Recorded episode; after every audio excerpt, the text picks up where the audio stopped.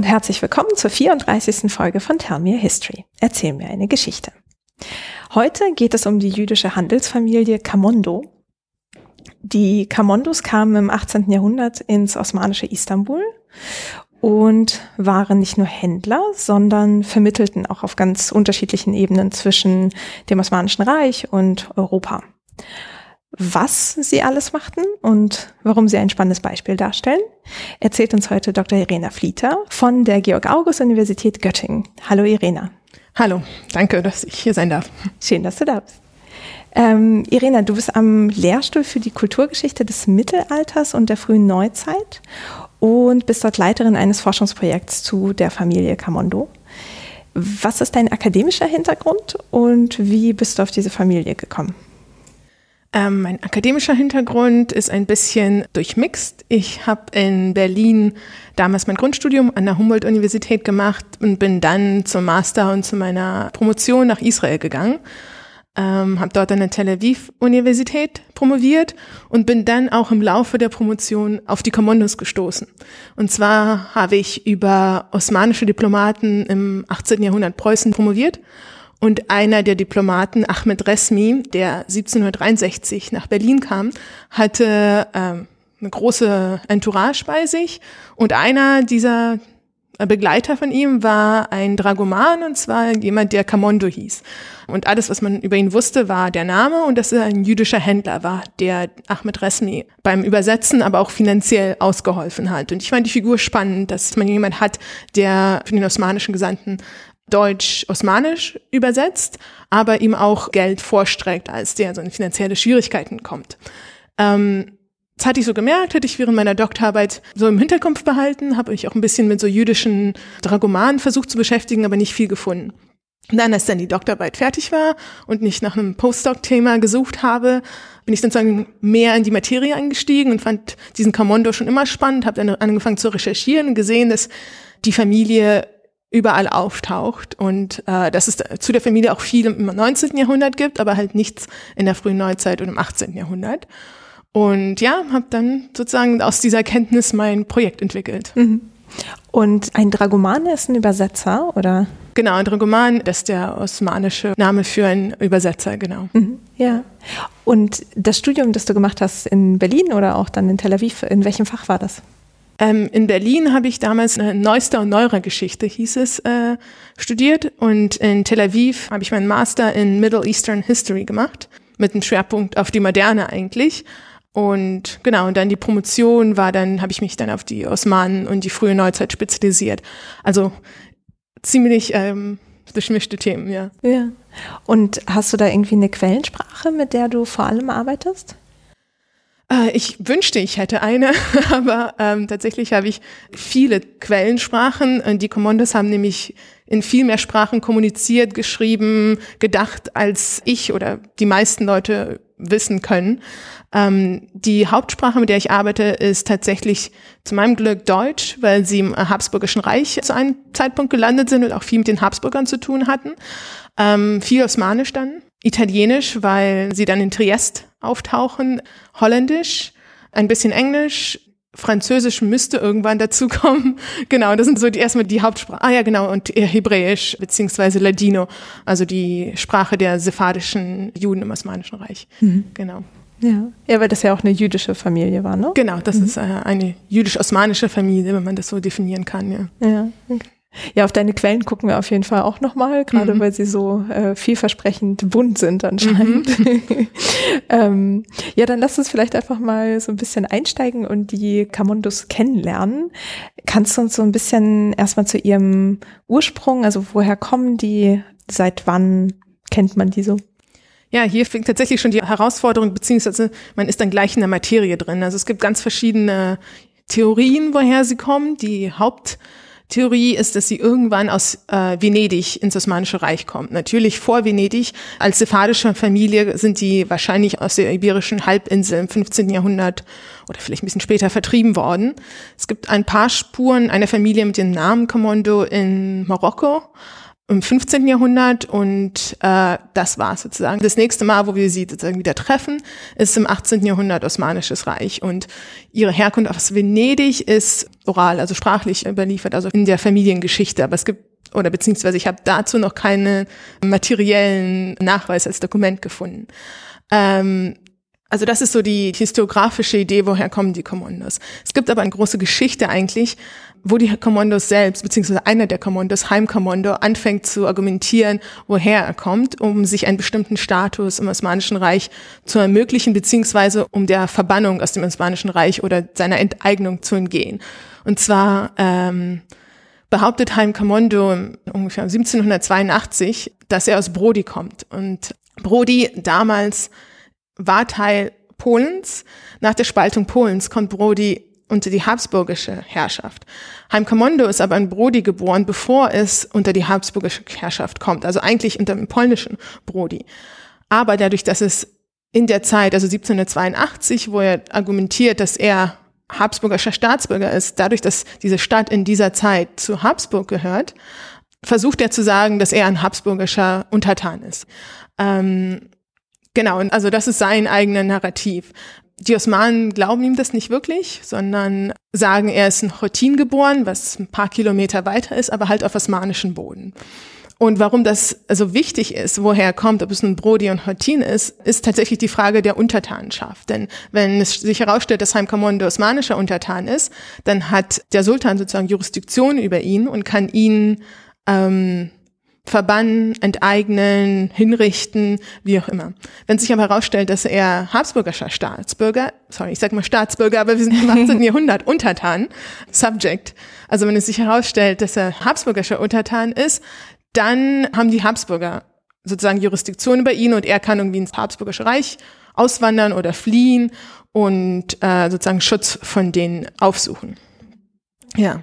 Das ist eine äh, lange Antwort für eine kurze Frage und ich kann die Geschichte noch ausführen, wenn du magst. Also diese ganze Vertreibungsgeschichte, darüber habe ich einen Artikel jetzt geschrieben, der nächstes Jahr veröffentlicht wird. Und genau über diese Frage der Untertanenschaft. Ja, ja genau. Erzähl doch mal weiter. Also das Problem der ganzen Argumentation ist das ganze Auseinandersetzung über die Frage, wessen Untertan Heimkommando ist, äh, fängt damit an, dass die Osmanen ihn bei einer Intrige erwischen. Also er ist relativ hoch in den osmanischen Rängen mit den Beamten und so weiter verbunden in Istanbul, also im Zentrum, aber auch mit den phaneriotischen Herrschern in den danubischen Regionen, also in Walachia und Moldawien, also im heutigen Rumänien kann man sagen. Ähm, und er, Heimkommando, ist sozusagen da in eine Intrige verbunden einen hohen osmanischen Beamten sozusagen abzusetzen, einen anderen einzusetzen. Und davon kriegt der Sultan sozusagen Wind und beschließt, dass sein Kommando verbannt wird, beziehungsweise dass er enteignet wird. Also man weiß nicht, was genau mit er soll verbannt werden, aber es kann natürlich auch zu einer Hinrichtung kommen. Das ist nicht ausgeschlossen. Und Heimkommando nimmt Zuflucht in der Botschaft des habsburgischen Gesandten. Und da fängt die Dokumentation an, denn offiziell bis zu diesem Zeitpunkt war er äh, Protégé, also sozusagen Schutzbefohlener der britischen Gesandtschaft. Also er hatte so ein Berat, heißt es, ist so ein Dokument, was man von ähm, einer europäischen Schutzmacht im Osmanischen Reich kriegt. Und mit diesem Dokument kann man Handel treiben, weniger Steuern zahlen und auch sozusagen Zugang zu dem juristischen System dieses Schutzstaates haben. Also es ist ein relativ interessantes internationales Instrument, diese Berats. Also Heimkommando hat offiziell ein britisches Berat, ähm, nimmt aber Zuflucht in der Botschaft des habsburgischen Botschafters. Gleichzeitig sagen die Briten zu dieser Zeit, wir wollen nichts mit Heimkommando zu tun haben. Er hat zwar ein Berat, aber das ziehen wir ihm ab und er hat nichts mehr mit uns zu tun, weil diese Intrige und er hat sozusagen ein Verrat am osmanischen Staat begangen. Zur gleichen Zeit nehmen die Habsburger ihn aber in Schutz und sagen, ja, er war schon immer unser Schutzbefohlener und noch mehr, er war eigentlich auch unser Untertan, weil er halt in Brody geboren ist. Ähm, dann gibt es einen Streit zwischen den Osmanen und den Habsburgern über ein Kommando, also zwischen einem hohen osmanischen Beamten, den äh, Reichsülkütab und Herbert Rathkiel, das ist der habsburgische Botschafter in Istanbul. Und die streiten sich darum, wessen Untertan Heimkommando ist. Ähm, Und es ist ganz interessant, weil es natürlich da um die Frage geht, was ist ein Untertan oder wie erkennen wir, dass jemand überhaupt Untertan ist? Und gibt es verschiedene Argumente. Die Osmanen sagen, es kommt darauf an, nicht nur, wo er geboren ist, obwohl sie sagen, er ist in Chotin geboren, aber eigentlich ist es für uns mehr wichtig, dass er wie ein Osmane lebt, also eine Lebensweise hat und sein ganzes Leben wie ein Osmane gelebt hat und auch wie ein Osmane gehandelt hat, immer in Istanbul war. Also ich habe das so als Lifestyle sozusagen beschrieben. Äh, die Habsburger sagen, nee, das ist alles egal. Er ist in Brody geboren, was Polen war, aber jetzt Habsburg ist. Also er ist unser Untertan. Und Heim Kamonde argumentiert natürlich auch wie die Habsburger und sagt, dass es der Geburtsort ist, der ihn sozusagen als den Untertan ausweist. Die Story endet damit, dass äh, die Habsburger sozusagen die Oberhand behalten, die Osmanen geben irgendwann nach und sagen, okay, sie sagen nicht offiziell, ihr habt Jurisdiktion über ihn, aber er muss das Osmanische Reich verlassen, so schnell wie möglich, mit seiner Familie. Das heißt, Heimkommunde schnappt sich seine zwölf Familienmitglieder, die er hat, Frau, Kinder, Enkelkinder, die steigen auf ein Boot, da gibt es eine relativ dramatische Beschreibung, wie sie da aus Istanbul ins Habsburgische Triest fliehen und ja, so entflieht sozusagen Heim zunächst einer drohenden Enteignung und Verbannung aus Istanbul. Genau. Ja. Und damit sind wir ja wahrscheinlich schon so mittendrin in der mhm. ganzen Story um deren Anwesenheit auch in Istanbul. Ja. Ähm, aber das heißt, so die Anfänge kann man so gar nicht richtig greifen, also quasi woher sie jetzt kommen oder wann sie sich in Istanbul niedergelassen haben, das ist nicht so ganz irgendwie greifbar. Nee, leider nicht. Die Geschichte, die 1782 passiert, ist diejenige, die am bekanntesten ist, wenn überhaupt. Davor tauchen sie ab und zu in Literatur, auch in den Quellen auf. Also ab Mitte des 18. Jahrhunderts tauchen die Kamondos in Istanbul aber schon als eine prominente Familie auf. Also sie müssen wahrscheinlich Anfang des 18. Jahrhunderts, wenn nicht Ende des 17. oder früher nach Istanbul gekommen sein, weil es natürlich etwas länger dauert, bis man sich sozusagen als die Führer der jüdischen Gemeinde in Istanbul etabliert hat und Finanzen aufbaut. Ähm, also ich vermute, es ist irgendwann Ende 17. bis Anfang 18. Jahrhundert, aber leider keine klaren Angaben dazu. Oh, das war ja schon mal konkret genug für die Umstände. Ähm, und du hattest jetzt gesagt, dass sie in den Quellen als irgendwie wichtig genannt werden. Also ist das in der Funktion als jüdische Gemeindeführer oder ist das eher als Händler oder beides? ist beides. Also äh, je nachdem, natürlich die Quellen, die sich so mit jüdischer Geschichte beschäftigen, erzählen, dass die Kommandos eine zentrale Rolle als Gemeindeführer der Istanbuler Gemeinde hatten, und zwar in der Funktion, dass sie ähm, Spenden und Gaben, die aus Ost- und Zentraleuropa nach Jerusalem geschickt werden, sozusagen als Mittler verwaltet haben. Also wenn ich jetzt sozusagen Geld für die armen Juden in Jerusalem spenden möchte und ich wohne was weiß ich, in Brody zum Beispiel, dann würde ich das Geld nach Istanbul schicken äh, zu den Kommandos. Das waren dann zwei Brüder, also der Heim, den wir kurz schon kennengelernt haben, und sein Bruder Abraham. Und die sozusagen sammeln das Geld und schicken das weiter nach Jerusalem in die Gemeinde. Und genau die Gemeinde Jerusalem würde sie auch ansprechen. Also wenn sie irgendwie Probleme, wir haben jetzt, wir möchten eine neue Synagoge bauen oder irgendwas kaputt gegangen oder es gab ein Erdbeben zum Beispiel, dann werden die Kommandos angesprochen. Also als Teil der Gemeinde beziehungsweise als so Mittler zwischen den europäischen und den Juden in osmanischen Palästina sind die wichtig aber auch als Handelshaus. Also sie werden irgendwann ab Mitte eher ja, wahrscheinlich eher Mitte des 18. Jahrhunderts, werden sie als eins der stärksten Handelshäuser in Istanbul beschrieben. Das heißt, zu dem Zeitpunkt haben die schon ein sehr großes Netzwerk an Handelsverbindungen nach Europa vor allem, aber auch Verbindungen zu der osmanischen Elite, also zu den osmanischen Würdenträgern. Und zwar als Bankiers, also modernes Wort Bankiers, aber sie sind ähm, sozusagen Geldverleiher, also Sarafs in osmanischen und leihen den osmanischen Würdeträgern Geld und verwalten deren Gelder und deren, also Estates, deren Besitztümer. Ja, okay. Also das heißt, sie hatten jetzt keine Waren, mit denen sie handelten, sondern waren sozusagen Finanzhändler, kann man wahrscheinlich nicht sagen, ja. aber im Finanzwesen. Genau, aber sie haben auch Waren. Sie handeln mit vielen unterschiedlichen Sachen, aber auch mit Baumwolle und Stoffen, soweit ich sehen kann, ist deren Haupthandelszweig. Ja. Mhm. Ja. Hast du da eine Idee, zwischen welchen Gebieten sie den Handel getrieben haben oder war das rein osmanisch? Nee, nee. Ähm, bevor sie das Osmanische Reich verlassen, handeln sie vor allem, soweit ich sehen kann, mit Frankreich, mit Marseille, ähm, aber auch mit London, also mit der Levant Company. Und mit Amsterdam. Also es geht nach Zentraleuropa. Ich vermute aber auch, dass sie zu dem Zeitpunkt auch mit deutschen Gebieten und äh, mit Habsburg handeln. Das ist aber noch nicht gut untersucht. Also wir haben viel bessere Quellenlager über den französischen Handel, wo ich aber natürlich noch ins Archiv muss und ich habe das noch nicht gesehen, aber noch besseren Quellenlager über den Handel mit der Levant-Kompanie und mit der Niederlande. Mhm. Ja. Und hatten die diese Mittlerrolle irgendwie angestrebt oder ist das einfach so passiert? Also ich weiß ja nicht, ob die Quellen sich dazu aussprechen, aber es hört sich irgendwie schon sehr zielstrebig an. So, man kommt in Istanbul an, etabliert sich irgendwie mal eben als Mittler für Gemeinden und Finanzwesen.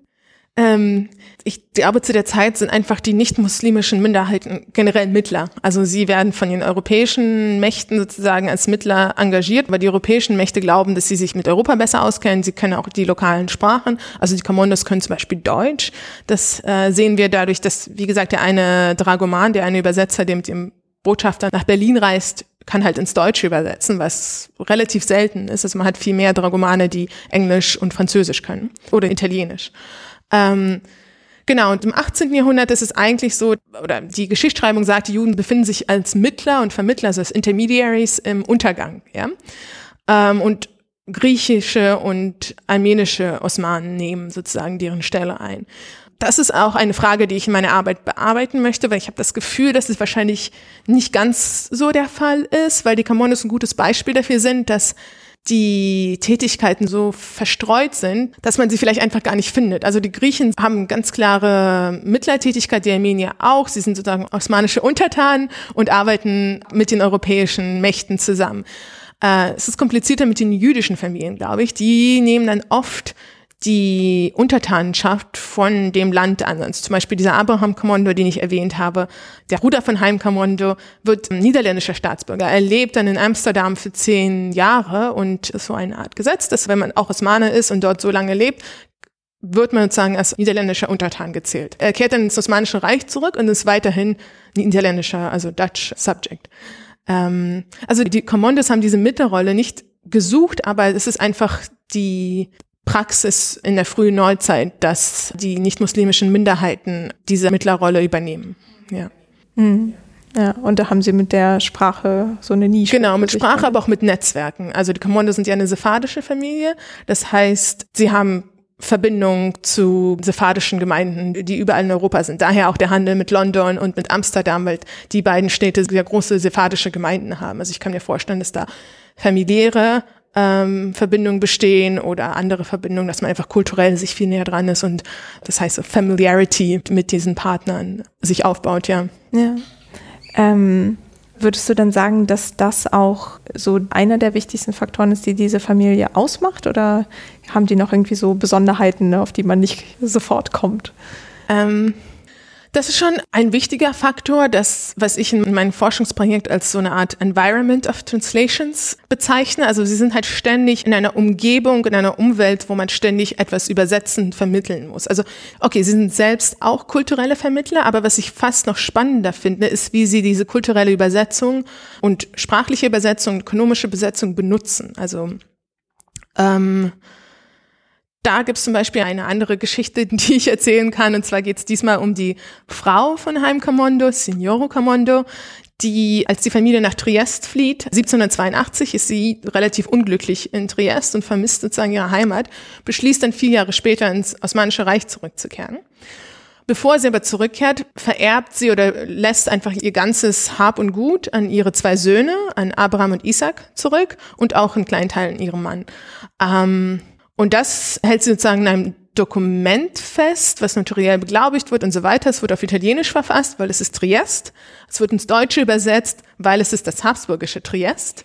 Ob es noch ein hebräisches Original gab, weiß ich leider nicht.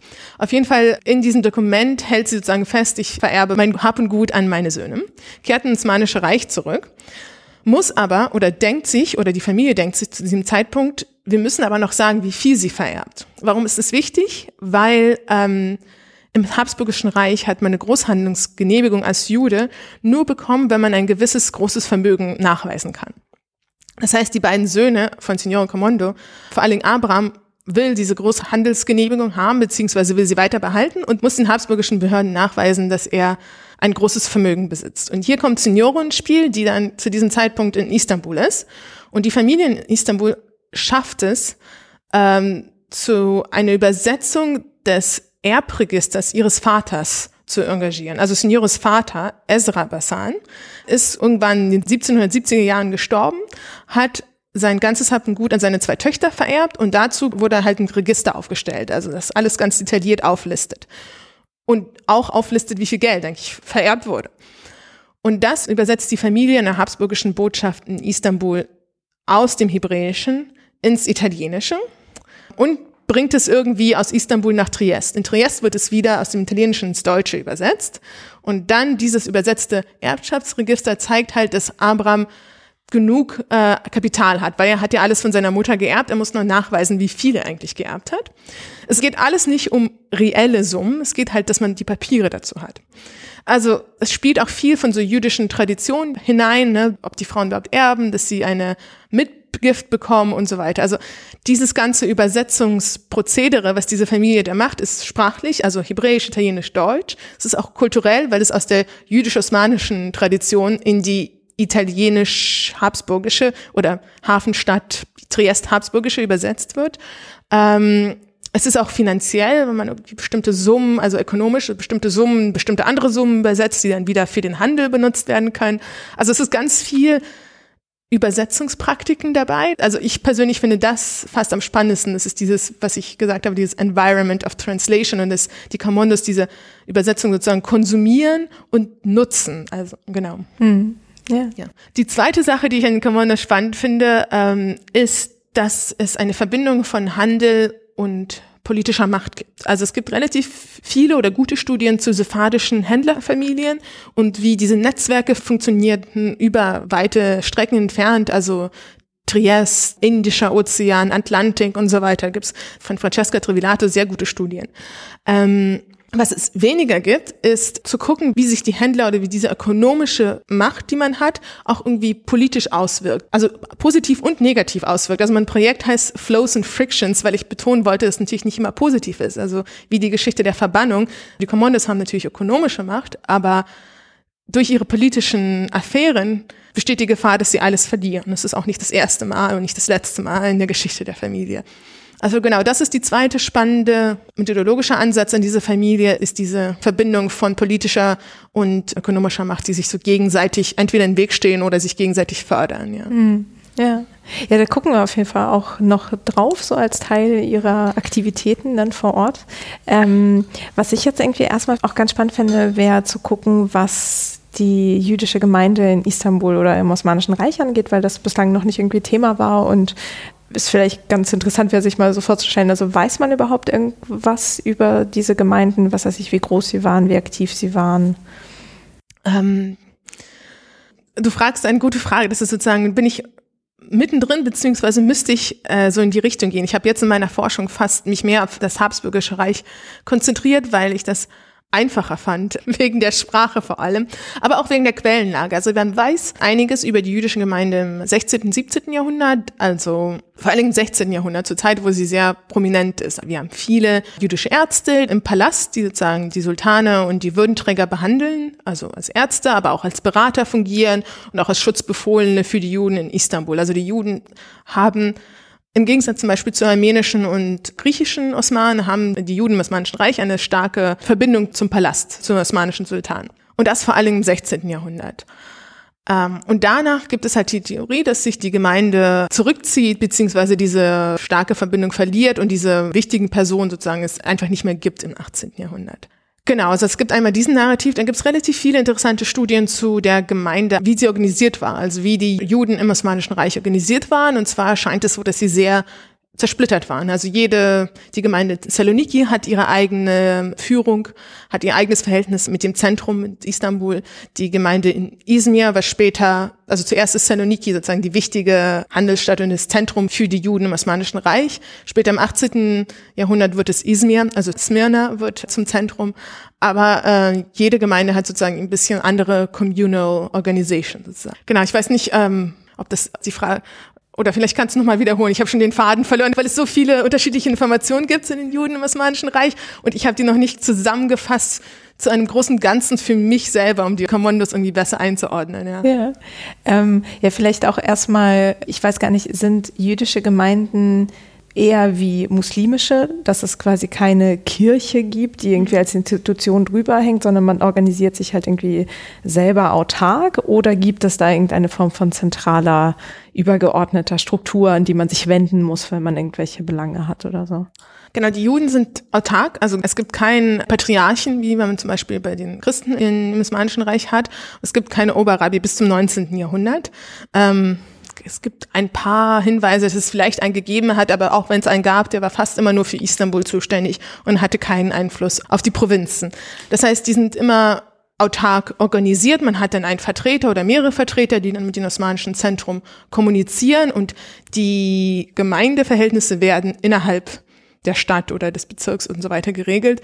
Auch vor allem die juristischen. Also das Osmanische Reich ist ja so organisiert, dass die nicht-muslimischen Minderheiten haben ihr eigenes, also juristisches System. Man wendet sich sozusagen nicht an den Kadi, an den osmanischen Richter, sondern man geht zum rabbinischen Gericht oder man geht zu seinem christlichen Gericht. Und nur wenn es Konflikte mit den Osmanen gibt, dann würde man halt sich an den osmanischen Kadi wenden. Mm, okay. Also das heißt, auch wenn wir nicht wissen, ob im 18. Jahrhundert jetzt irgendwie genauso prominente Vertreterinnen jetzt irgendwie in Istanbul waren. Also man kann sagen, es gab auf jeden Fall diese Gemeinden, die waren jetzt nicht irgendwie so total im Zentrum des öffentlichen Interesses, jetzt mal etwas modern gesagt, aber ähm, sie waren da und konnten sie allen Aktivitäten nachgehen, denen auch irgendwie ein muslimisch-osmanischer Händler jetzt zum Beispiel nachgehen würde? Oder gab es irgendwelche Vor- oder Nachteile in ihrem Status?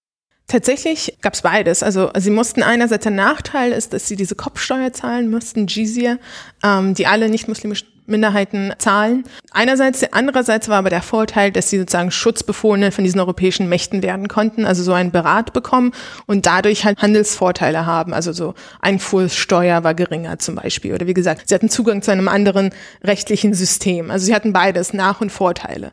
Ähm, vielleicht noch das Wichtige im Denken eingefallen über die jüdische Gemeinde im 18. Jahrhundert ist, dass sie also vor allem wieder in Istanbul, dass sie als Makler oder diese Broker fungierten und als Geldverleiher.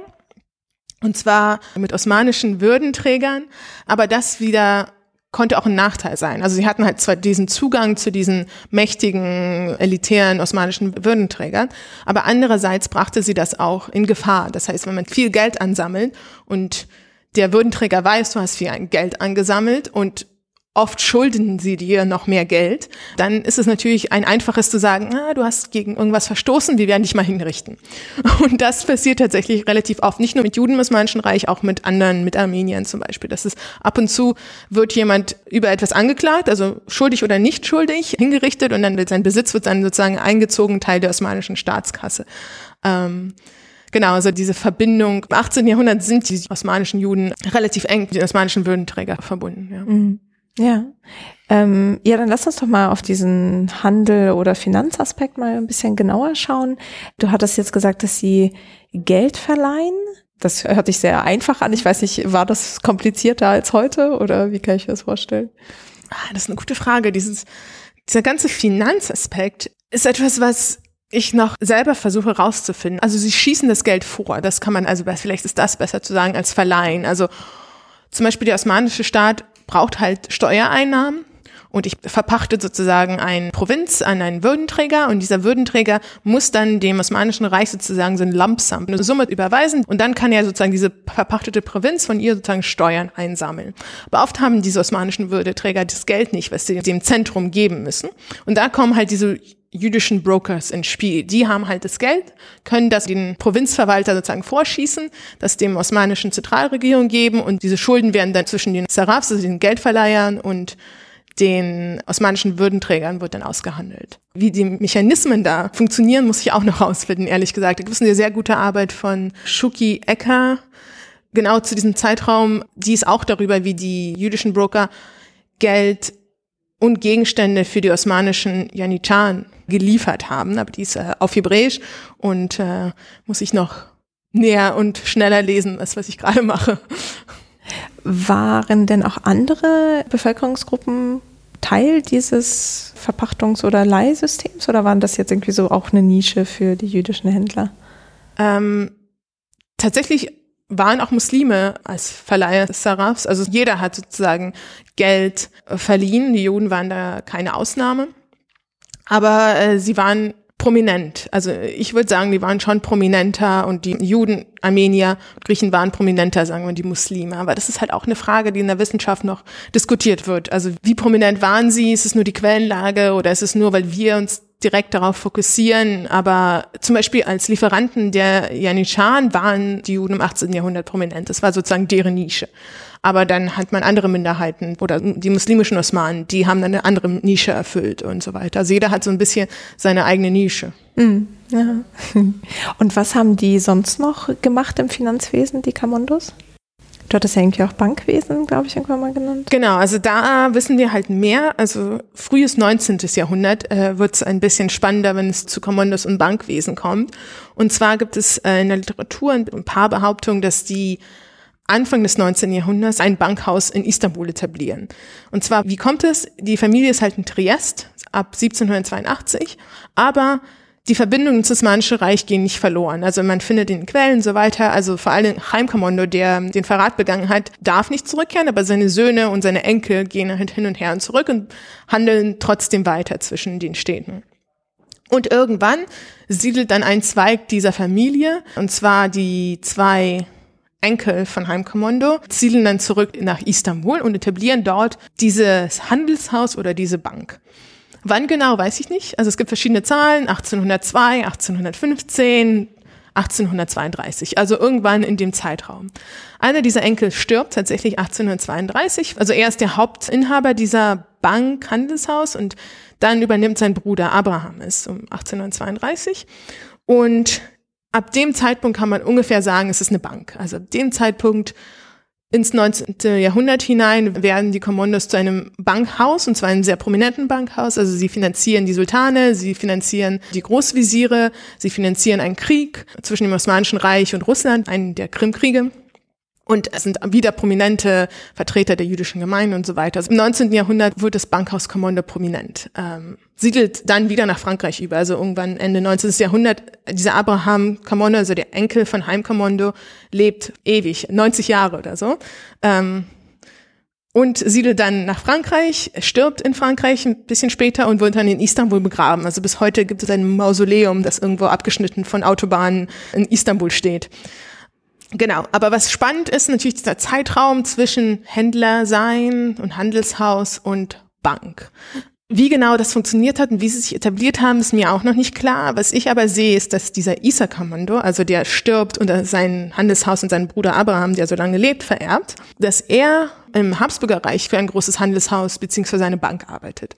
Also da ist der Sekretär und Verwalter und hat eine relativ prominente Position. Ich habe das Gefühl, dass er sozusagen dieses Wissen dann wieder zurück ins Osmanische Reich übersetzt und dann dort sozusagen sein Handelshaus aufbaut. Er stirbt aber in Habsburg, obwohl er natürlich als der Gründer dieser Kamondo in Istanbul gilt. Also diese Verbindung von diesem Übersetzen von Wissen aus dem Osmanischen Reich ins Habsburger Reich, dort um Netzwerke aufzubauen, sich zu etablieren und dann wieder zurück übersetzen aus dem Habsburger Reich oder aus Triest zurück ins Osmanische Reich und dort ein Handelshaus und so weiter aufbauen. Also das zeichnet die Kommandos natürlich aus. Das ist so viel wieder dieses Environment of Translations. Also in diesem Fall übersetzen sie halt einfach Wissen. Und ich glaube, das ist da passiert, dass die Familie einfach ihr Wissen über Bank, Handelshäuser und so weiter sozusagen anwendet und so, auch weil sie nicht umgebracht wurden, Anfang des 19. Jahrhunderts werden viele armenische, jüdische Familien und so weiter hingerichtet und sie schaffen es nicht hingerichtet zu werden. Das trägt auch dazu bei, dass sie sozusagen prominent werden, aber auch ihr Wissen aus dem Habsburger Reich. Ja. Mhm. Warum werden die anderen Familien hingerichtet?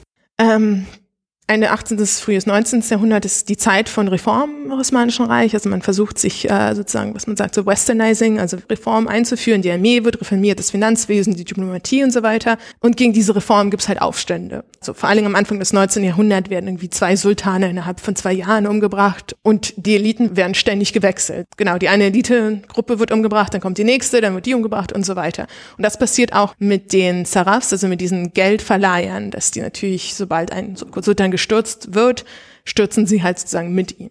Hier ist aber ganz interessant, habe ich äh, neulich im Osmanischen Archiv entdeckt, warum die Kommandos nicht gestürzt werden. Und zwar 1807 gibt es halt diesen großen Aufstand von osmanischen Hilfstruppen. Und die sollen halt diese Gruppe von Finanziers, jüdischen, armenischen Finanziers, diese Gruppe soll halt hingerichtet werden und wird tatsächlich auch hingerichtet. Außer den Kommandos, die werden irgendwie im letzten Augenblick noch gerettet. Stellt sich raus, dass die Kommandos eine osmanische Prinzessin, also eine der Kommandos, eine osmanische Prinzessin, also ihr Geldverleiher war, beziehungsweise eine enge Verbindung zu ihr hatte. Und sie ist nicht nur eine osmanische Prinzessin, Esma Sultan, sie ist auch sehr einflussreich in diesen Aufständen und sozusagen zieht im Hintergrund so ein bisschen die Strippen. Ich vermute, dass sie die Kommandos da irgendwie gerettet hat. Also es würde mich nicht überraschen, dass sie sozusagen, die in diesen Aufständen die Strippen zieht, gesagt hat, okay, die bitte nicht. ja. Ja, und das war dann wieder ein Moment, wo es ihnen zum Vorteil gereichte, Verbindungen noch genau. zu also haben. Also beides, ne? Einmal zum Nachteil, weil sie halt überhaupt auf dieser Todesliste landen als reiche, prominente Familie, aber dann wieder zum Vorteil. Äh, und da sieht man genau wieder diese finanzpolitische Verbindung, genau. Ja. Ja, und was du auch eben meintest, dass dieser Übergang von dem Händler zum Bankhaus, ähm, das war ja auch sehr schnell dann, ne? weil ich meine 1782 mit der Verbannung und dann im ersten Drittel des mhm. 19. Jahrhunderts dann irgendwie schon zu einem der größten Bankhäuser aufzusteigen, ist ja schon mal eine steile Karriere so. Auf jeden Fall, ja, ja. Gab es da denn auch andere Bankhäuser eigentlich in der Zeit oder war das irgendwie so auch was ganz Neues? Nee, das ist tatsächlich was Neues und von Bankhäusern, wie wir ihn heute verstehen, sprechen. Also das Osmanische Reich hat ja äh, seine erste Imperial Ottoman Bank öffnet irgendwie so Mitte des 19. Jahrhunderts.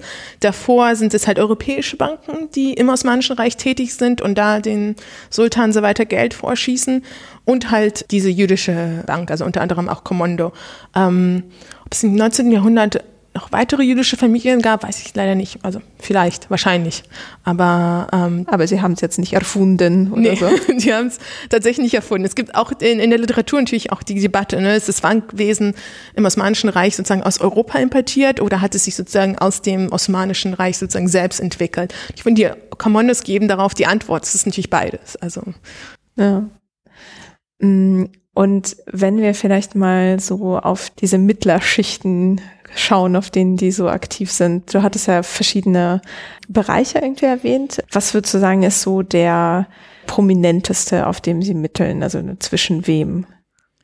Ähm, der prominenteste ist oder vielleicht im Moment ist das der prominenteste für mich, weil ich mich damit am meisten beschäftigt habe, ist dieses zwischen den Bürokratien. Also ich, damit beschäftige ich mich gerade zwischen den osmanischen und den habsburgischen Bürokratien. Also da kommen diese Beispiele, die ich erwähnt habe, mit dem welcher Untertan ist Heim Kamondo. Also da kommen diese zwei Systeme sozusagen in Kontakt und diese zwei Bürokratien äh, äh in Kontakt. Aber auch mit Signoro Kamondo, die äh, aus Triest nach Istanbul zurückkehrt. Da sind wieder die Frage von Dokumenten und staatlichen Dokumenten und so weiter. Also da würde ich sagen, dass sie sozusagen zwei bürokratische Systeme in Verbindung bringen und die beiden müssen sich untereinander auseinandersetzen. Was heißt es, ein Subjekt zu sein?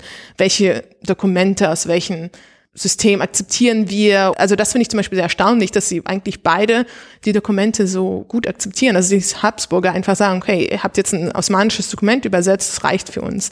Ähm, und andersrum muss es auch so gewesen sein, dass die Kommandos einfach Dokumente sozusagen aus Habsburg mitbringen und dann die im Osmanischen Reich einfach akzeptiert werden. Also diese Ebene von Bürokratien und Staaten, die sozusagen, oder Regierungen, die sozusagen miteinander in Verbindung kommen durch die Kommandos, finde ich spannend. Also äh, ja. Ja. Hast du da auch Beispiele, die nicht die Familie betreffen? Also das waren ja jetzt beides, wo sie selber so ein mhm. Interesse daran hatten, dass diese Übersetzungsleistung auch verbracht wird, aber wo sie eher für jemanden vermittelt haben? Um, ähm, klar, es gibt so kleine Beispiele, die ich aber noch nicht genau analysiert habe, aber es gibt ein Beispiel, das ist der Morodea, so spricht man seinen Namen, glaube ich, aus, Morodea de Orson, ist so ein schwedisch-osmanischer Dragoman, Übersetzer, Intellektueller, der auch viel im, in Europa vor allen Dingen rumgekommen ist und ein wichtiges Buch über das Osmanische Reich geschrieben hat, über die Tradition. Der landet irgendwann in Wien und will dann zurück ins Osmanische Reich und will halt seine ganzen Bücher und so weiter dorthin verfrachten. Und da kommen die Kommandos ins Spiel. Also die helfen ihm bei diesem Transport von diesen Büchern. Äh, das ist ganz gut in Carter Findlays äh, neuen Buch über diesen Moradea, der auch so beschrieben, dass äh, da tauchen die Kommandos auf einmal auf. Also sie mitteln dann die Dokumente und sind physisch sozusagen auch Vermittler für den Transport von Büchern und Habseligkeiten. Ähm, Das wäre ein Beispiel, aber das Problem ist, glaube ich, auch zum Teil die Quellenlage. Also vielleicht kommen wir noch drauf, aber das wäre natürlich schwer zu finden, weil das müsste halt ein sehr großer Zufallsfund sein. Man muss dann halt die Person finden und zufällig tauchen dann die Kommandos da als Mittler auf. Aber wenn ich nach Kommandos suche, ähm, finde ich nicht, wie sie dort, also ich habe sie alle nicht gefunden. Diese andere Geschichte kommt in einem Buch von Michael Talbot vor, der über die Levant Company im Osmanischen Reich schreibt. Das ist in 1770er Jahren. Da sind die Kommandos als Mittler in einem Finanzstreit zwischen einem niederländischen Handelshaus und einem Juden in Istanbul, glaube ich. Also auf jeden Fall ein niederländisches Handelshaus in Istanbul streitet sich mit jemandem, also gibt es einen Finanzstreit oder einen Handelsstreit und da tauchen die Kommandos wieder auf, indem sie jemandem Geld verleihen, also auf eine der beiden Gruppen und helfen dabei, den Streit äh, zu schlichten. Also so war, glaube ich, die Geschichte. Also die tauchen halt ganz unerwartet an unterschiedlichen Stellen auf. Ja, da hoffe ich, vielleicht finde ich mehr zu das ist eine gute Frage eigentlich. Ja, man konzentriert sich immer nur auf die Familie, so in sich selbst. Ne? Ja. Aber gut, das können wir ja bei den Quellen besprechen. Ne? Äh, na, wobei, also wollte ich gerade auch sagen, dass das ja wahrscheinlich auch schwierig ist, je nachdem, ob so Übersetzende, also jetzt tatsächlich von einer Sprache in die andere oder eben als Mittler überhaupt in solchen Dokumenten aufgeführt werden. Hm. Na, weil wenn das jetzt irgendwie ein Vertrag ist, der im Endeffekt zwischen zwei Parteien geschlossen wird, ähm, kann es ja sein, dass sich die Quelle durchaus darüber ausschweigt, wer da noch mit im Raum saß oder ja. dazu beigetragen hat, oder? Ja, genau. Siehst du, da kommen die Gedanken auch wieder. Ähm, Genau, also sie sind zum Beispiel, was sehr wichtig ist, die Familie sind natürlich auch nicht einfach nur Händler und politisch aktiv, sie sind auch Spione. Ja. Ups, vergessen. Also die Kommandos spionieren, beziehungsweise Heimkommando spioniert fürs Habsburgische Reich. Ähm, ah, deswegen hatten sie ein Interesse daran, ihn zu beschützen, alles klar. Genau, also das, das habe ich irgendwie ausgelassen.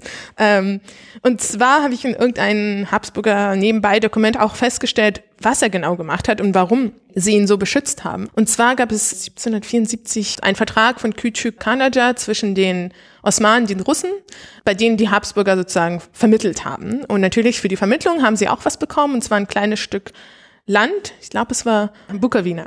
Und dieses Stück Land, dabei hat kein Kommando bei diesen Verhandlungen hat irgendwie es geschafft, dass die Habsburger dieses Stück Land bekommen. In diesen Verhandlungen zwischen den Russen und den Osmanen. Wie genau, weiß ich nicht. Es ist halt nur erwähnt, dass er da sozusagen äh, eine wichtige Person war. Dafür hat er auch später von den Habsburgern eine Pension bekommen. Das ist aber auch eine andere Geschichte, aber als er dann in Triest landet und so weiter, kriegt er die Pension für diese Tätigkeit. Also er vermittelt beziehungsweise spioniert. Natürlich ist das die Frage. Ne? Also nennen wir jetzt einen mittleren Spion, aber auf jeden Fall vermittelt er Informationen und ähm, vermittelt aber auch politische Verhandlungen. Also ein anderes Beispiel ist auch wieder 1782. Ich weiß nicht, wie sehr das mit der Verbannung verbunden ist. Aber 1700 klingt verdächtig dann. Genau. 1782 handeln die Osmanen mit den Spaniern einen Handelsvertrag, eine Erhietnahme aus. Und da spielt Heimkommando wieder eine Rolle. Also irgendwie war er bei diesen Verhandlungen dabei, hat sprachlich oder wie auch immer geholfen.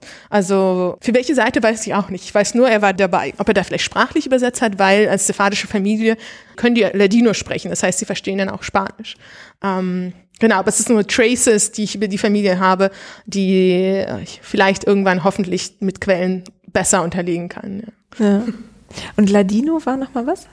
Das ist der Sprache der sephardischen Juden, die dann von der iberischen Halbinsel verbannt werden, sozusagen dieses judäo-spanische äh, Sprechen in den Gegenden, wo sie immer hinkommen. Also Ladino wird auch dann auch in Amsterdam, aber vor allem im Osmanischen Reich gesprochen und verbreitet sich dann mit diesen Sephaden. Ja. Mhm. ja. Okay, also es klingt auf jeden Fall so, als hätte er da auf allen Bereichen irgendwie so ein bisschen den Fuß in der Tür. Absolut, also der hat einen busy, busy day, einen vollen Tag. Ja. Und hast du ihn, also jetzt Chaim oder irgendwelche anderen Familienmitglieder auch in anderen Funktionen irgendwo gefunden? Also vielleicht auch am Osmanischen Hof in irgendwas Offiziellerem oder so oder eher nicht?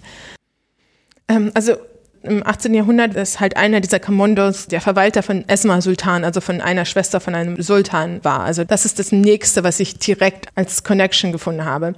War das die Sultanin, die die diese Rebellion sozusagen beeinflusst hat.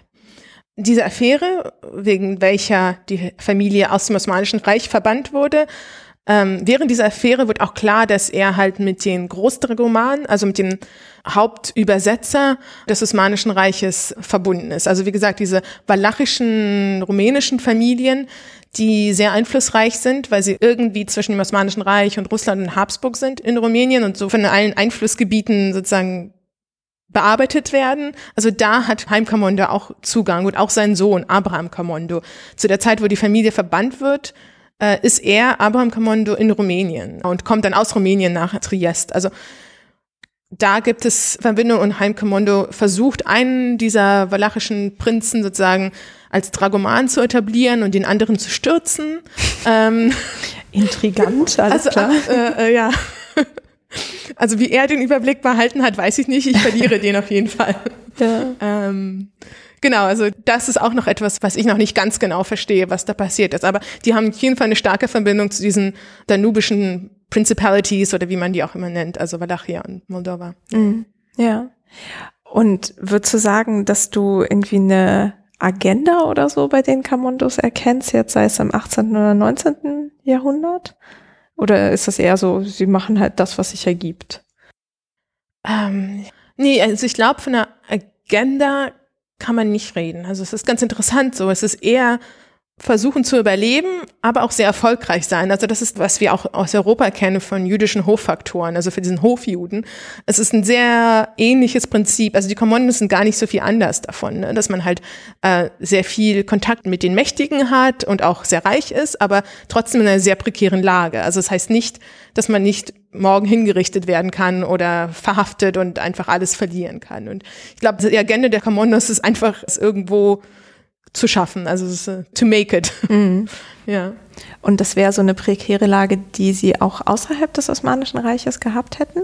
Ähm, ja, also im Habsburg zum Beispiel müssen Sie sich ja erstmal etablieren. Also sie kommen an, sie sind zwar eine reiche Familie, der Exil aus dem Osmanischen Reich, aber kostet sie sehr viel Geld. Also Haim Kommando schreibt viele Petitionen, versucht sozusagen seine Verluste und sein Hab und Gut sozusagen aus dem Osmanischen Reich zu retten. Dadurch, dass die Familie halt innerhalb von ein paar Tagen wirklich die Stadt verlassen muss, lassen sie halt fast alles zurück. Die haben Häuser, die haben Geld und so weiter. Es wird alles zurücklassen.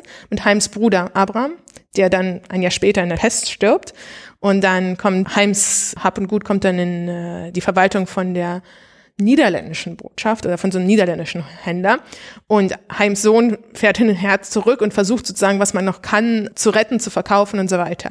Oder auch die Schulden einzutreiben. Also Heim Kamondo, es sind nicht nur osmanische Würdenträger, die ihm Geld schulden, sondern auch die jüdische Gemeinde, Patriarchen, also orthodoxe Patriarchen, also ihm schulden einfach viele Leute Geld. Nicht nur ihm, auch seiner Schwiegertochter und seinem Sohn und so weiter. Das muss halt alles irgendwie versuchen zu retten aus einem anderen Land mit wenig legalen und physischen sozusagen Einfluss. Ähm, das heißt, sie kommen dann ins Habsburgische Reich so ein bisschen angeschlagen an. Und dort müssen sie halt erstmal überhaupt sich etablieren. Die sind ja keine Hofjuden. Das heißt, sie haben keine Privilegien, keine Handelsprivilegien, keine Privilegien, sich in Wien niederzulassen. Also wir sind immer noch, sie kommen zwar schon in der Zeit an, wo josephinische Reformen eingeführt werden, also Reformen, die sozusagen den Status der Juden im Habsburgischen Reich verbessern und sozusagen versuchen, eine rechtliche Gleichstellung zu erreichen. Also das ist der Anfang natürlich. Ähm, also sie sind schon in einer besseren Lage, als wenn sie jetzt zehn Jahre früher gekommen wären. Aber es ist trotzdem natürlich noch keine Gleichstellung. Also Juden im Habsburger Reich sind benachteiligt. Und das heißt zum Beispiel die Geschichte, die ich über Signore erzählt habe, also Abraham, ihr Sohn, muss halt nachweisen, dass er so viel Geld hat, um eine Handelsbefugnis zu kriegen. Ähm, Sie kooperieren mit Fabriken im Habsburger Reich, müssen dafür aber auch natürlich nachweisen, wir haben Geld und wir sind vertrauenswürdig. Da kommt wieder Chaim ins Spiel, der ja diese Spionagetätigkeit getan hat, der auch irgendwie Josef II. persönlich kannte. Also dieser Chaim hatte ein sehr hohes Ansehen. Das heißt, seine Söhne und seine Enkel profitieren davon. Also man sieht in Dokumenten, dass sie halt immer noch schreiben, mein Großvater hat das und das gemacht und dann schreiben die habsburgischen Behörden, Ihr Großvater hat das und das gemacht, die sind vertrauenswürdig, die kennen sich aus, daher machen wir mal eine Ausnahme und geben denen eine Genehmigung, um den Handel mit der Levante weiter zu betreiben, zum Beispiel. Ja. War denn Chaim oder seine Nachkommen irgendwie auch mal Teile von Delegationen jetzt der Habsburger, also wenn das Reich die so ein bisschen in Schutz genommen hatte? Meinst du diplomatischen Delegationen? Ja, also es sei denn, es gab noch andere zu der ja. Zeit, von denen ich nicht wüsste. Also genau. Tatsächlich Nicht, ich glaube nicht, nee. Also eine andere Geschichte ist, dass sie sozusagen selbst Initiative ergriffen haben, als ein osmanischer Botschafter nach äh, Wien kommt. Also 1791 kommt Ratib Effendi als Botschafter nach Wien, um sich das Habsburger System anzugucken, darüber einen Bericht, also eine Seferetname zu verfassen, die dann später auch zu den Reformen von Selim III. benutzt wird. Und irgendwie kriegt Heim Kamondo Wind davon, dass dieser der osmanische Botschafter in Wien angekommen ist und schickt seinen Sohn oder seinen Enkel, ich weiß noch nicht genau wen. Es gibt viele Isaacs und Abrahams in der Geschichte, aber er schickt einen Isaac Kamondo, ich vermute wahrscheinlich seinen Enkel, aus Triest nach Wien, um dem osmanischen Botschafter bei der Übersetzung zu helfen. Und dieser Isakamondo zusammen mit Moradea de Ochson, den ich äh, vorher erwähnt habe, also dieser schwedisch-osmanische Übersetzer und Intellektuelle, helfen dann dem Gesandten und vermitteln wieder zwischen ihm und den Habsburgern. Ja, aber für die Habsburger selbst, nee, also die haben wahrscheinlich einfach keine Juden als Diplomaten irgendwo hin verschickt, also vor allem nicht ins Osmanische Reich. Ja. Mhm. Und die Osmanen wahrscheinlich auch nicht. Doch, die Osmanen haben ja die Dragomane. Da hat er ja 1763 den osmanischen Botschafter nach Berlin begleitet. Genau, mhm. also ja. Ach so, okay, und das wäre dann quasi auch Teil der Delegation. Genau, soweit ich das einsehen kann, schicken die Osmanen immer zwei Dragomane mit einem Botschafter. Einer ist sozusagen der Übersetzer des Botschafters und einer sozusagen der Übersetzer für die Preußen in dem Fall. Also der hat an der preußischen Botschaft gearbeitet und äh, genau, und Kamondo war dann der sozusagen der osmanische Übersetzer. Ja. Mhm, okay, aber sie waren jetzt nicht irgendwie noch aktiver. Also ich meine, Übersetzen ist ja schon mal auf jeden Fall eine sehr ähm, spannende Scharnierfunktion Produktion ja. so, was man übersetzt und wie, aber quasi, dass sie irgendwie Gesandte selber wurden oder so, der Osmanen. Nee, tatsächlich nicht. Nee. Ja. Und als du das eben erzählt hast, mit dem, dass er so Wind bekommen hat von dem Botschafter, der in Wien ist, und im Zusammenhang mit dem, was du zu seiner möglichen Spionagetätigkeit erzählt hast, hast du irgendwie eine Idee, wie die kommuniziert haben? Weil ich meine, über diese großen Strecken und Reiche und so klingt das, als sei er irgendwie immer ziemlich äh, gut auf dem Laufenden geblieben. Und ich weiß gar nicht, wie Kommunikation da funktionierte. Gab es da schon das Telegramm? Nee. Nee, da gab es Zeitung generell kann man sagen, dass Informationen zu der Zeit ist sozusagen die Hauptwährung. Also viele Händler, Individuen leben davon, dass sie Informationen haben und weitergeben. Also man ist ein erfolgreicher Händler, wenn man gute Informationen hat, weil dann weiß man äh, den Wert von, ich weiß nicht, Kaffee, in London und in Istanbul, dann kann man das gut verkaufen. In Triest, man weiß, ob ein Schiff gerade gesunken ist oder nicht und somit der Preis von einer bestimmten Ware, die mit dem Schiff gesunken ist, steigt oder fällt. Also tatsächlich Informationen sind sehr, sehr wertvolle Ware und die Commandos haben gute Informationen. Ähm, einfach wahrscheinlich, weil sie diese sephardischen Netzwerke haben auch sephardische Netzwerke in, in den Niederlanden. Also zum Beispiel Heimkommandos Tochter heiratet später jemanden, der aus Amsterdam bei Kommando in Training ist sozusagen und dann heiratet sie ihn. Das heißt, es ist eine sehr starke Verbindung nach Amsterdam und dann kriegt man natürlich die News dorthin besser. Man kann sagen, dass die News tatsächlich also es ist kein Scherz, über die Zeitung verbreitet wurden. Also es gab so bestimmte Stationen, da wurden alle News gesammelt, dann gedruckt und äh, dann gelesen und so schnell wie möglich verbreitet. Oder halt durch Privatkorrespondenzen, dass man da halt einen Brief bekommen hat, du, da ist gestern ein Schiff in London gesunken. Also hat natürlich alles ein bisschen länger gedauert, aber ja. ähm, man musste halt die richtigen Leute kennen, so, um an die guten Informationen zu kommen. Und hast du da irgendwelche mm, Belege oder Beispiele vielleicht irgendwie zufällig entdeckt, dass sie irgendwelche Geheimsprachen oder was auch immer verwendet haben? Weil gerade wenn Information so wertvoll ist, wird man sie ja nicht einfach so offen mitteilen. Ja, tatsächlich neulich, das habe ich irgendwo in einem Satz gelesen, aber nicht sozusagen akademisch verarbeitet. Aber wieder irgendwas zwischen der Walachei, also Rumänien sozusagen und Wien und zwar, weiß nicht genau, was die andere Partei ist, aber was ich weiß, ist, dass Komondo und diese andere Partei auf entweder Hebräisch oder Ladino, einer der beiden Sprachen, kommuniziert haben, und es stand auch so, um das Projekt geheim zu halten, was sie gerade da gemacht haben. Also tatsächlich Hebräisch und Ladino wird als Sprache verwendet, um Neuigkeiten, Informationen zu verbergen. Aber es ist wirklich nur eine Fußnote, daher weiß ich, ja, ist es so ein random Fact, was ich mhm. über die Commandos habe. Ja gut, aber daraus ergeben sich ja oft irgendwie noch Sachen oder neue Fährten eben. Genau, genau. Ja. Also wir haben die Arbeit für Botschaften, äh, Dragomanen, dann wahrscheinlich auch auf dieser transregionalen Ebene als Vermittler für die jüdischen Gemeinden. Mhm. Fallen dir noch irgendwelche anderen Praktiken des, wie du es nennst, kulturellen Übersetzens ein? Ähm, tatsächlich, ich hadere mal so ein bisschen mit dem Begriff des kulturellen Übersetzen, weil ich finde, mein Projekt ist da so ein bisschen fast an der Grenze, weil, wie ich gesagt habe, die sind kulturelle Übersetzer, aber die sind eher so diese Consumption, also die benutzen diese Übersetzung.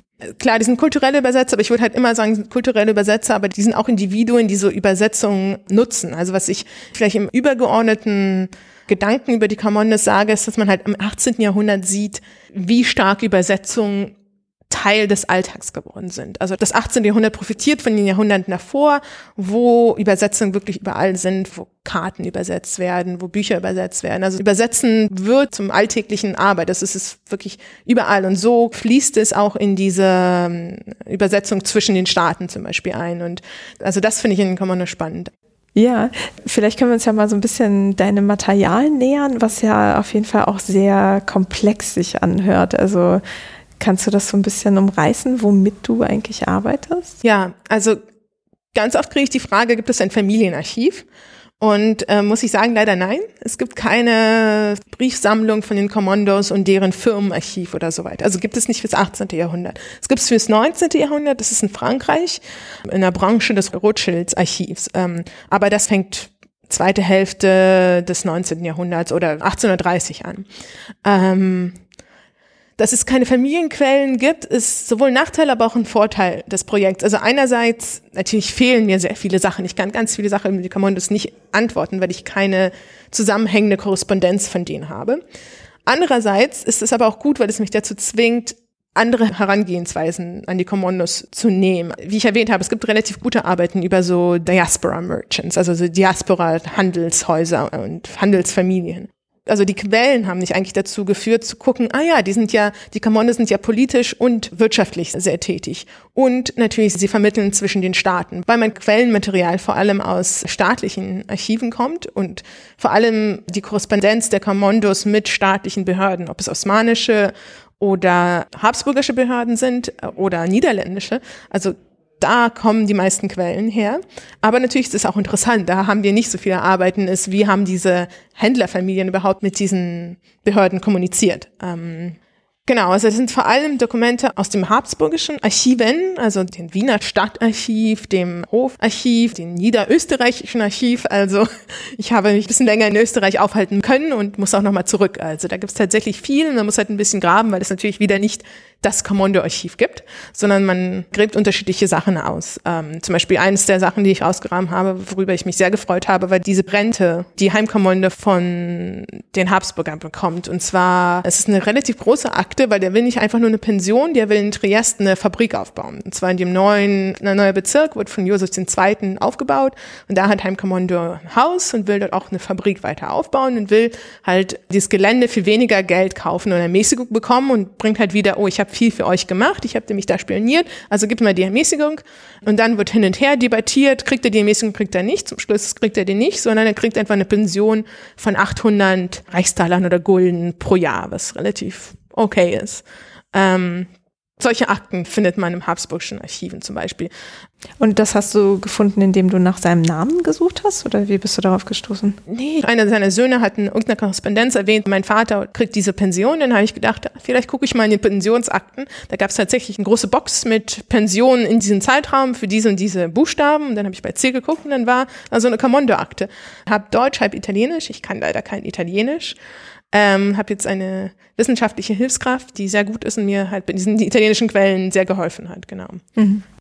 Ja, genau. Und dann die anderen Quellen kommen aus dem Osmanischen Archiv. Da ist die Herausforderung, den Namen der Kamondos richtig zu schreiben. Also wir sagen Kamondos, aber in arabischen Buchstaben sind das relativ viele ähm, Vokale. Das heißt, es, manchmal ist es ein U, ein A, ein T, auch ein T und ein D. Also es ist ganz unterschiedliche Buchstaben. Das kann sich ja bestimmt viele identifizieren mit diesem Problem. Na, viele, die halt Arabisch können. Aber ja, ist immer so schwierig, weil, weil so wenn ich sagen würde Kamondo, mhm. dann schreibe ich es anders als Kamondo. Und dann finde ich es natürlich auch nicht, wenn ich es unter dieser Buchstabenkombination irgendwie suchen möchte. Genau, und meine neueste Entdeckung war, dass es nicht nur lange, kurze Buchstaben ist, sondern auch ganz andere. Also die im Archiv habe ich dann gefunden, dass die als Chamonto beschrieben wurden. Wahrscheinlich, weil sie halt in Italien waren, dann der Name wahrscheinlich als Jamonto ausgesprochen wird und dann kommen sie ins Osmanische Reich zurück und dann wird es Chamonto. Ähm, Genau, und da gibt's halt auch wieder einzelne Nachweise. Also wieder nicht zusammenhängend, aber vor allen Dingen einzelne Nachweise, wo entweder die Kommandos mit dem Staat kommunizieren oder andere Händler oder Diplomaten und da werden die Kommandos ab und zu erwähnt. Das Einzige, was so ein bisschen zusammenhängt ist, ist tatsächlich die Tätigkeit von Kamondo als Saraf, also als Geldverleiher für diese Esma Sultan. Da gibt's relativ viel und das ist halt zusammenhängend, aber da muss ich mich noch ransetzen. Das ist mhm. relativ viel und das habe ich erst diesen Sommer entdeckt. Ja. Wo liegt das? Das ist im Başbakanlık Archiving. Aber eigentlich kommt das aus dem Topkappe, aber ist digital jetzt auch Teil der Başbakanlık Sammlung. Also man kann es dann dort ähm, digitalisiert irgendwie bekommen. Mhm. Genau. Also beides Istanbul. Genau, beides in Istanbul. Ja. Mhm. Und dann, also es gibt im National Archive in London, da gibt's die Papiere der Levant Company, da kommen die Commandos auch wieder vor, in manchen Dokumenten, aber die sind halt die Handelspartner, die sind nicht Teil der Levant Company, daher nicht so viel. Ähm, in den Niederlanden gibt's sehr viel, vor allen Dingen zu Abraham Kommando, den Bruder von Heim Kommando, aber auch ein Jakob Salomon Kommando, der auch irgendwie mit Abraham und Heim Kommando verwandt ist und da eine Handelsgesellschaft hat zwischen dem Osmanischen Reich und Amsterdam. Genau, also das ist nochmal ein großer Korpus, der nochmal angegangen werden muss, ähm, auch nach Frankreich, also genau, die Archive in Marseille. Und was ich persönlich auch noch spannend und auch praktisch finde, es gibt ein paar Hinweise darauf, dass sie in deutschen Archiven kommen. Also ich habe sie in Nürnberg gefunden. Und zwar Nürnberg liegt so ein bisschen auf dem Weg zwischen Wien und den Norden, also Amsterdam, London und so weiter. Das heißt, die Kommandos kommen da irgendwie durch und treiben Handel. Also da gibt's äh, Dokumente von einer Firma, die in Nürnberg ist, die mit den Kommandos handelt. Aber die habe ich noch nicht gesehen. Und in den habsburgischen Archiven gibt es Hinweise, dass die auch in Leipzig und in Frankfurt Handelspartner haben. Also da könnte man auch noch natürlich nachgucken. Ähm, ah ja, und im National Library in Israel, die ist sozusagen so ein Zentrum für viele Kollektionen, die überhaupt was mit Juden zu tun haben. Und die sammeln sozusagen Dokumente aus italienischen, aus allen Archiven, haben auch ihre eigene Kollektion zu osmanischen Juden in Palästina. Und da gibt es auch wieder interessante, so einzelne Dokumente, die vor allem auf das Verhältnis von den Kommandos als Gemeindeführer in Istanbul und deren Rolle als Vermittler mit dem osmanischen Palästina und Jerusalem, die darauf hinweisen. Die sind aber alle in Hebräisch und in Ladino wahrscheinlich und auch nochmal eine Herausforderung. Also da muss ich auch nochmal genauer ran. Ja, also es hört sich an, als hättest du auf jeden Fall noch genug zu tun. Auf jeden, also ja, ich bin ausgebucht. Ja. ja, ist auch mal wieder ein schönes Beispiel dafür, wie diese Geschichten geschrieben werden können, indem man aus diesen verschiedenen Ländern oder Reichen mhm. oder so da drauf guckt. Und das gibt natürlich auch ganz viele Möglichkeiten, also dass du da Details entdeckst, aber das hört sich auch nach extrem viel Puzzeln und ja. Graben, wie du sagtest, irgendwie an. Genau, ich habe neulich zu Global History gelesen und es ist so Theorien zu diesem Following, also anthropologische Theorien dazu gibt, wie man Geschichten schreiben kann und eine davon ist Following, also den Leuten, den Ideen, den Produkten folgen. Und ich glaube, das trifft auf mich am besten zu oder auf mein Projekt, dass ich den Kommandos einfach folge. Aber man kann sie natürlich weder geografisch noch national noch identitätstechnisch. Also viele Leute fragen mich, waren die nun jüdisch? Was waren deren Hauptidentität? Also A, kann ich es nicht beantworten. B, ist es auch keine interessante Frage. Also sie sind irgendwie alles, wo sie gerade sind. Also diese jüdische Identität bleibt, aber ob sie jetzt eine Habsburger, Osmanen, Polen, Niederländer sind, das ist, glaube ich, für die fast irrelevant. Aber wenn man denen so folgt, dann kann man diese Kategorisierung und diesen Fokus auf Identität so ein bisschen überwinden und sich eher auf diese Wanderung konzentrieren, ja. Hm. Ja, so die Welt so ein bisschen durch ihre Augen sehen. Ja. Hm. Ja, ich glaube, jetzt haben wir so einen ganz schönen Rundumblick schon mal auf jeden Fall in das, was du gefunden hast und wahrscheinlich wirst du noch eine Menge anderer Welten irgendwie dabei auftun. Hast du noch irgendwie was, was du erwähnt haben möchtest oder irgendwie den Zuhörenden mit auf den Weg geben zu den Kamondus oder dem Thema generell? Jemand zufällig in Paris ist, es gibt ein Camondo-Museum. Ach, wirklich? Ja. Okay. das, ich habe kurz erwähnt, die Familie landet halt wieder in Paris und bleibt dann dort auch in Paris. Und äh, die Nachfahren diesem Abraham Camondo werden so mit Kunstmäzene und sammeln Möbel und Kunstwerke und so weiter und haben dann auch ein großes Haus. Und bisschen tragisch, der eine Nachfahre stirbt im Ersten Weltkrieg als Pilot, wird dann abgeschossen und der Rest der Familie landet in Auschwitz. Unser Zweig der Camondos in Frankreich stirbt somit aus. Aber sie vererben halt dem Staat ihre Kunstsammlung. Die ist halt in diesem Camondo-Museum, in dem ich noch nicht war. Dank Corona-Krise bin ich noch nicht nach Paris gekommen. Aber ähm, ja, wenn jemand zufällig in Paris schon ist oder hinreist, Kommando Museum. Hm. ja, guter Tipp. Ähm, und ich kriege keine Provision von denen noch nicht. Kann man ja noch alles ausmachen. Vielleicht kriege ich ein Kunstobjekt von denen als Provision, das wäre doch mal nett. Auf jeden Fall, ja. Da, viele Möglichkeiten. ja. Ähm, ja, dann würde ich einfach sagen, ähm, Dankeschön für die ganzen tollen Ausführungen und Einblicke und alles Gute auf jeden Fall auf der weiteren Jagd nach Details. Ja, vielen Dank. Das hat äh, Spaß gemacht. Danke, dass ich hier von meinem Projekt erzählen durfte. Sehr gerne.